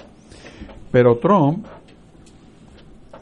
atornilló todavía más su base, porque le disparó directamente al corazón a esa base. No, no creo que haya perdido nada de lo que él tenía, porque hablando con las personas que son trompistas, todos están contentos por la pela que le dio a Biden. o sea que ser trompista es un ser humano un poquito diferente de lo que yo conozco. lo segundo, lo segundo es que logró amarrar y energizar unos grupos que son periferales, grupos cuasi nazis, y le dijo, mire, quédese quieto ahí porque ustedes verán. Sí. Automáticamente inundaron las redes sociales diciendo, aquí es que vamos. ¿Ok? Son la gente que no tienen ningún respeto por la vida ajena. Son, son personas que solamente piensan que ellos tienen derecho a respirar. Los demás no. ¿Ok? Peligrosísimo. Lo otro es que asomó las uñas, como decimos en mi pueblo, diciendo, bueno, yo me voy a quedar aquí. Tengo los tribunales conmigo. Y yo me he asegurado que he llenado todas las vacantes que los estúpidos demócratas no llenaron. Y ahora son míos. Así lo dijo. Así lo dijo. Entonces, ¿qué puede hacer ¿Qué puede hacer los Estados Unidos con eso? Está escrito ya que él está atornillado, diríamos los puertorriqueños, que se va a quedar porque echó lodo al sistema electoral, dijo cómo va a ser fraudulenta la elección, por qué la culpa lo tienen los demócratas y los izquierdistas y los socialistas y todo menos él. Eh, ¿Cómo no va a funcionar el correo que él dirige? Eh, o sea que está escrito el plan para quedarse. Sorpresivamente para mí, la gente sigue respaldando a Trump, los que lo respaldaban, lo siguen respaldando. Ese 36% que no tiene, sé, todavía está ahí. No sé si el votante norteamericano que no está en ese corral, y lo digo con un poco de ironía, corral, va a salir a votar y quitar a Trump del medio, porque si es por escaso margen, Trump se queda. Hay una queja civil. Se queda. Sí, pero no se puede quedar. Bueno, ¿quién lo va a sacar? ¿El pues, ejército? sí, el ejército. Los Marshall. Digo, una vez que se certifica que el otro ganó. Este, pero como dijo el, el analista Zacarías los domingos, eh, que eh, un analista, creo que de CNN, uno de esas, de CNN, extraordinario, me dijo, cito, The United States is on the verge of becoming just another banana republic. Oye, qué análisis tan perfecto. Estados Unidos está al margen de tornarse una república de estas bananeras y puede llegar eso de que yo me quedo porque yo soy el que tengo la pistola más grande. Bueno, y las repúblicas bananeras son aquellas que los Estados Unidos apadrinaban. Sí, sí, No, o sea, que no nos olvidemos que no, pero somos, no somos los latinos. Sí, sí. No, pero hablaban de esos como países de ningún nivel. No, pues Estados Unidos, según este señor Zacarías, está ahí, casi ahí, tocando ser Another Banana Republic. Lo único que con bombas de hidrógeno, pero eso lo hace mucho más difícil. Pero qué espectáculo penoso. Mi, lo bonito, lo inocente en mí, o, tal vez lo que yo quiero que pase, es que meta tanto miedo que todos los que no votaban, que en Estados Unidos de cada 10 votan 4 o menos, por ahí, que voten 5 y, y, que sea abrumador la, la, pela que le den para que no haya ni que contar los votos, lo único que nos salva. Y es un capítulo los países a veces tienen aberraciones. Alemania, uno de los países más cultos del mundo, tuvo a Hitler, pero se curó ya y se acabó y pasado, pasó esa época. Y nosotros estamos en eso. Hubo una persona que no tiene el talento de Hitler, eh, yo que soy historiador en el sentido militar, cuando Hitler hablaba, era inspirador a, los alemanes. Hablaba de lo que era Alemania y tenía una, una palabra profunda. Este, este, creo que un profesor de una universidad de esas que de lingüística dijo que él tiene un léxico de 500 palabras. Eso es todo el inglés que él sabe, 500 palabras, que él no sale de esas 500. ¿Cómo llegó allí? Pues ya eso pasó, pero ¿cómo lo sacamos? Es más, yo estoy por ir a votar. eso es un delito si yo voto en otro estado. Pues. ya no tiene tiempo, Ignacio. Y yo no soy abogado criminalista, tiene que buscarte otro. Pero yo espero que la nación brinque como los caballos cuando tú los pinchas y, brinquen y pateen para atrás. Yo espero, eso es lo único que nos salva. Héctor Luis, ¿tú qué? Bueno, en primer lugar, eh, eh, yo coincido con las aseveraciones de mis compañeros, eso fue un desastre sin mitigación para la nación americana. O sea, o sea, esto que pasó anoche del presidente de los Estados Unidos no deja hablar ni al mantenedor, ni al, o sea, pero una persona de conducta inaceptable para un niño de sexto grado. O sea, cuando, o sea, una cuestión incivilizada. Lo segundo, lo que no es incivilizado, y es muy inteligente de él, es que él ganó la elección por lo que yo llamo el single issue, o sea, hay electorado en Estados Unidos. Un tema. Que es un tema. Por ejemplo, el nombramiento de la juez, eh, la muerte de la juez Ginsburg, que se le había dicho que se retirara a tiempo y ella con su brillantez entendía que su deber era seguir hasta el último día de su vida allí y allí siguió, pero le mire el resultado. Él amarra ese voto religioso eh, de antiaborto, eh, lo amarra con ese nombramiento. O sea, eh, ese electorado va, no es inamovible porque es un electorado de un issue, el issue del aborto. Igual que el, el, el, electorado del issue de las armas y el issue anti-inmigrante eh, esos son bloques, o sea, que lo único que le importa es eso. O sea, aunque sea un bandido, aunque atropelle a las mujeres, aunque sea un violador, aunque no pague impuestos. Imagínate que Trump pagó menos impuestos que Ignacio Muchísimo menos. Mira cómo gritó, ¿ves? Yo sabía que eso era. No, no. Salió del alma. Salió del alma. ¿Tú estás seguro que es delito si yo voy a Kentucky y voto ya ahora? sí. Este, bueno, eh, todavía puedes hacerlo, fíjate, porque pero no puedes votar aquí. Tienes que seleccionar dónde vas a votar, pero te tienes que mudar para allá. Entonces, ¿quién va a dirigir? Bueno, lo puedes dirigir por los Por teléfono. Quería aportar que yo me extrañaba lo que yo estaba escuchando de Trump de que no se puede confiar en las elecciones, de que si el voto por correo. Entonces él dijo algo que esto lo debe decidir la legislatura, los tribunales y la legislatura. Y entonces yo cogí y me puse a estudiar y el artículo 2 de la Constitución dice que si hay una elección en que sacan dudas o hay lo elige el presidente de la Cámara de Representantes de los Estados Unidos.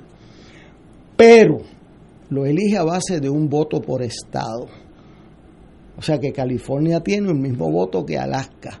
Entonces, si tú buscas un mapa electoral, te das cuenta que, los republicanos ganan todos los estados pequeños. El número es más alto que, que un o sea, California vale igual que Alaska, que tiene 50 millones de habitantes, y vale igual que Alaska, que tiene 700 mil. en, ese, en esa medida, ¿verdad?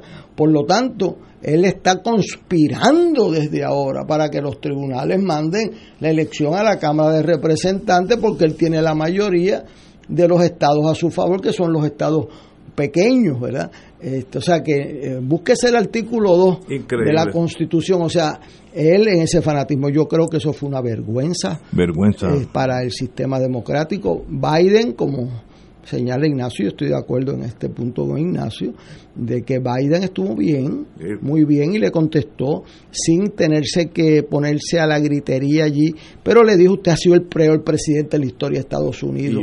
clown, usted es un payaso, que también es verdad. Este, pero lo que pasa aquí, o sea, yo que estuve 23 años en la reserva y 4 en el arótesis, que un presidente de los Estados Unidos le diga a John McCain, y eso lo vi yo, eso no es que me lo dijera nadie, lo vi en televisión, este, que dijeron, a hero, he got caught, loser. Dice loser. Eso, o sea, ¿cómo que loser? tipo que está seis años preso por en, en una en, en, el ejército en Vietnam por entonces es el loser, una persona que no ha disparado ni con una pistolita de agua que no, como le dijo la senadora de, de, Illinois, que no tiene dos piernas por estar en, en, en, Irak, las perdió. O sea, usted a mí no me da clase de lo que es patriotismo. O sea, eh, yo me preocupa que Trump está poniendo en juego las esencias de la estabilidad del sistema americano, que son sus instituciones. Lo que ha pasado aquí cuando le alteran al CDC de Atlanta, que para mí era la institución más respetada de los, del gobierno federal en el mundo, y le alteran sus informes, que ha causado muerte, para decirle el disparate de que no le haga, no es necesario hacerle prueba a los que no tienen síntomas. A esos son los que más tienes que hacerle prueba, porque el que tiene síntomas sabe que está enfermo, pero el que no tiene síntomas, que es la mitad de los contaminados, necesita hacer prueba para saberlo. ¿Cuál es la definición de provida? Así el provida es la que él quiere. Ah, por eso, porque, porque a los demás a los demás los está matando. O sea, esta es una situación de vida o muerte. Así que yo espero que, y anoche las encuestas que hicieron después daban más del 60% a Biden, eh, pero él tiene el 42, 40%. Y yo siempre me preocupa, o sea, ¿cómo es posible que un pueblo, excepto lo que le he explicado de los issues, ¿verdad? Que usted tenga una visión de túnel. O sea, aunque él sea un inmoral, si me pone un juez que está a favor de, en contra del aborto, yo voto por él aunque sea un bandido.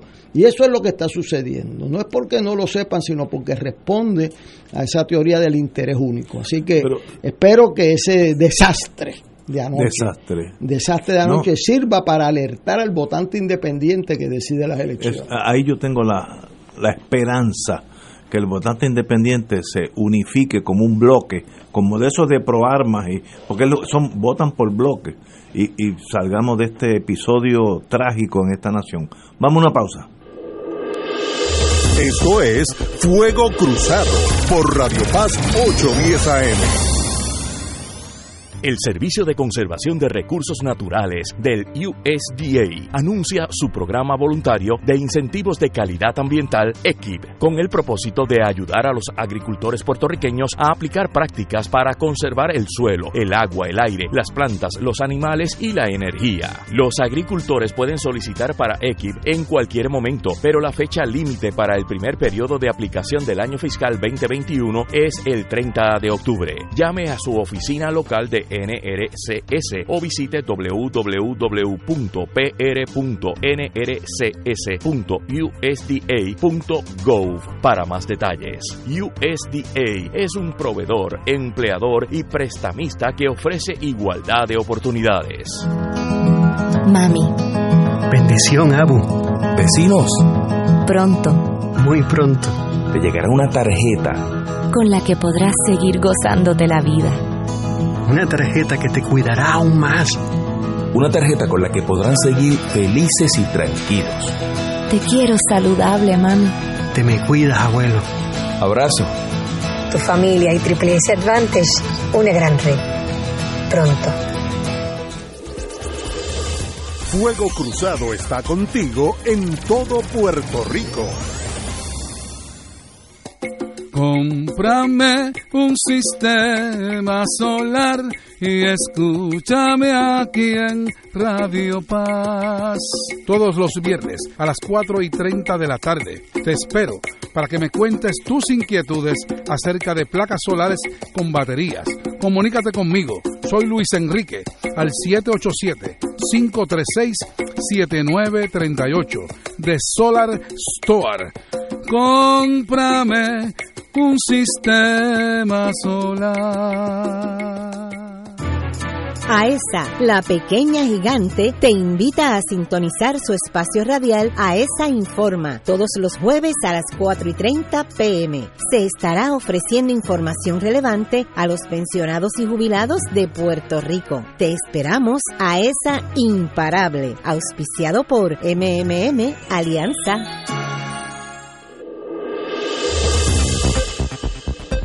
Y ahora continúa Fuego Cruzado.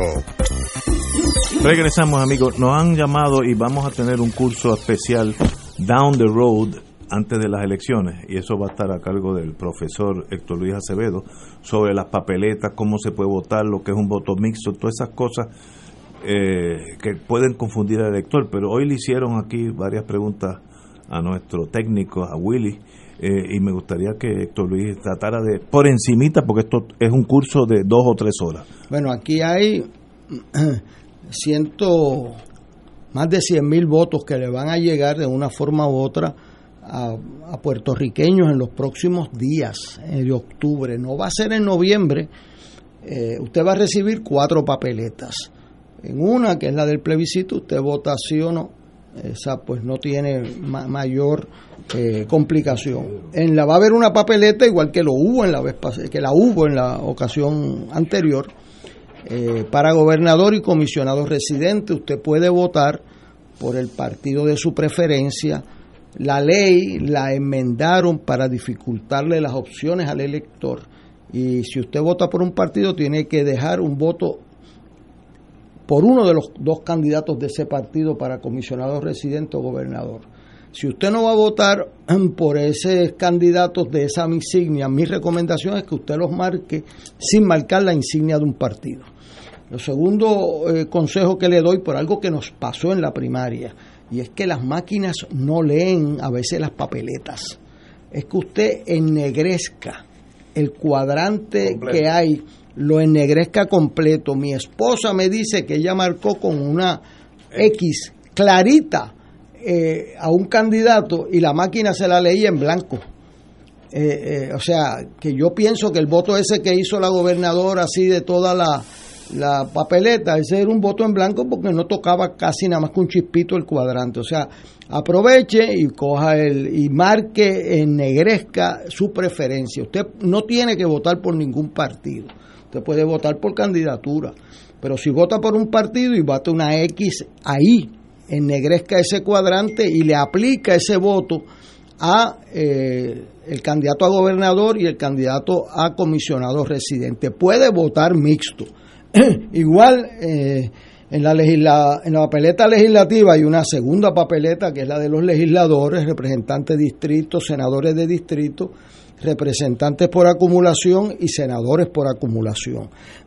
si usted vota por la insignia de un partido, vota por ese representante, esos dos senadores, y por el primero que aparezca para representante por acumulación y por el primero que aparezca para senador por acumulación. Y yo quiero decir eso aquí con renovado énfasis porque en la elección pasada nadie explicó eso y se perdieron más de 100 mil votos que votaron de más porque entonces le dicen, este me cae bien eh, para el Senado y le doy un voto y el otro me cae bien y le doy otro voto. ¿Y qué pasó? Que anuló esa parte de la papeleta. Eh, uno, uno nada más.